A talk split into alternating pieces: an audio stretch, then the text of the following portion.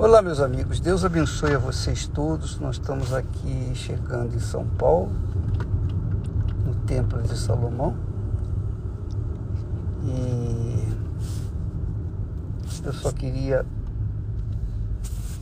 passar para vocês, por exemplo, ontem na novela da Bíblia, quando dá um resumo de da história de Caim e Abel, você viu, e quem viu, obviamente, vai entender, mas quem não viu pode ler lá na Bíblia.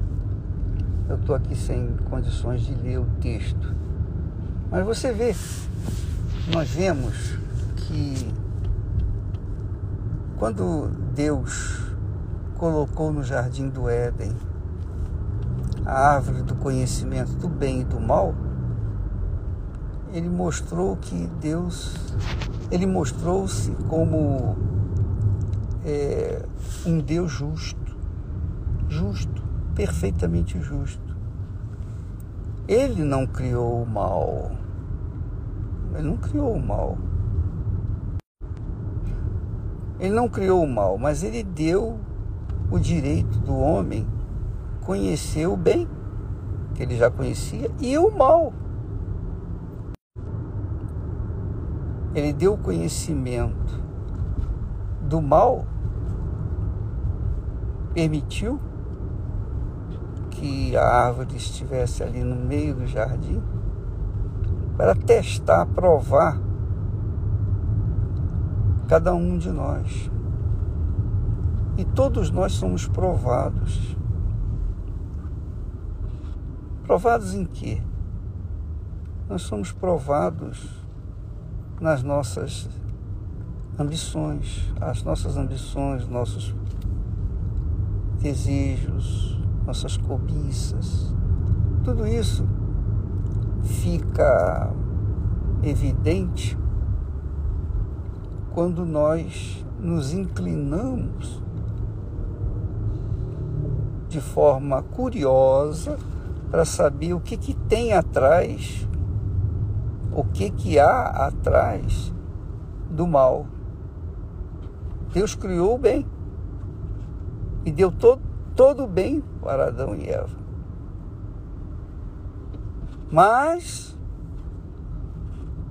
quando o homem provou do mal, do conhecimento, ele teve acesso ao mal. O mal, melhor dizendo, ele teve acesso ao mal e o mal tomou posse dele. E nós tivemos aí é, esse crime de um irmão por inveja matar o outro. Ora, o que, que nós aprendemos disso? O que, que você pode aprender dessa, dessa história, dessa vida, desse acontecimento? Você tem que aprender você deve aprender que aquele que planta o que é bom vai colher o que é bom. E o que planta o que é mal vai colher o que é mal. Não tem Deus, não tem nada, não tem ninguém, não tem o diabo, não tem ninguém que possa impedir isso. Então, nós temos uma cabeça, nós temos uma, uma inteligência. Aliás, Deus nos deu uma preciosidade que é a nossa inteligência, capacidade de raciocínio que vem dele, emprestou para nós, que é o espírito, né? O meu espírito é a minha inteligência, a minha capacidade, é o meu talento, que Deus me emprestou para que eu pudesse dirigir, guiar a minha alma, que é sentimental. Então, o meu espírito me ensina, ensina minha alma a fazer as escolhas certas. Mas se por acaso o meu espírito cisma de querer experimentar, conhecer as curiosidades desse mundo, é óbvio que eu vou sofrer as consequências.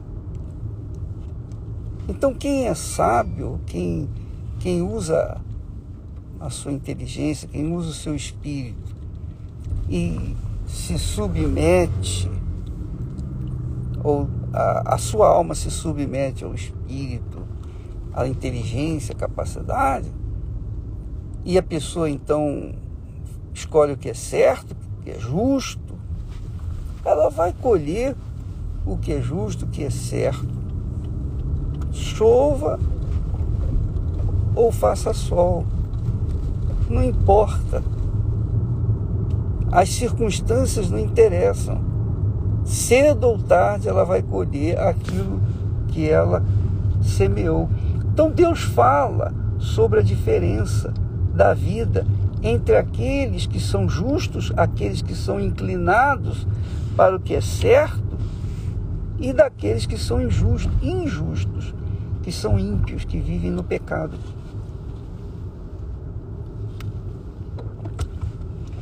Veja só, por conta de Deus ser justo, ele jamais vai premiar o injusto e largar o justo de lado. Você acha que Deus vai fazer isso? Não. Não, absolutamente é impossível isso. Ele nos dá o direito, o livre arbítrio. Ele deixa conosco a decisão. Você escolher o que é bom, você vai colher o que é bom. Se você anda na verdade, você vai viver na verdade, vai curtir a verdade, vai colher os frutos da verdade. Se você anda na luz, você vai colher os frutos da luz. Você vai andar na luz e as trevas não vão poder encobri-lo ou encobri-la. Então, se você anda no espírito, quer dizer, na inteligência, na sabedoria de Deus, você vai colher os frutos dessa sabedoria, desse relacionamento. Agora, o contrário, pessoa que vive na mentira, que vive no engano, que vive na prostituição, que vive na pornografia, que vive uma vida de engano, que vive a vida errada, obviamente vai colher os frutos do que ela escolheu. E cada um tem que tomar decisão por si só. Deus, na sua infinita sabedoria, nos deu condições de entender a sua palavra e obedecê-la ou não. Ele nos deu condições. Agora, se a gente não quiser seguir, obedecer a palavra dele, o que, que ele pode fazer? Então ele promete àqueles e somente para aqueles que o servem uma vida diferenciada. Tem que haver uma, uma vida diferente entre aqueles que são de Deus, que querem o bem, que querem viver no bem, viver na, na justiça, no que é certo. Então Deus tem que premiar essas pessoas com uma vida diferenciada. Então você vê pessoas amaldiçoadas como Caim e pessoas abençoadas como foi Abel. Abel, Deus o tirou, Deus permitiu que Caim matasse Abel, porque foi a mesma coisa que aconteceu com Enoque. Diz a Bíblia que Enoque andou com Deus. Enoque andou com Deus e, por conta disso, Deus o tomou para si.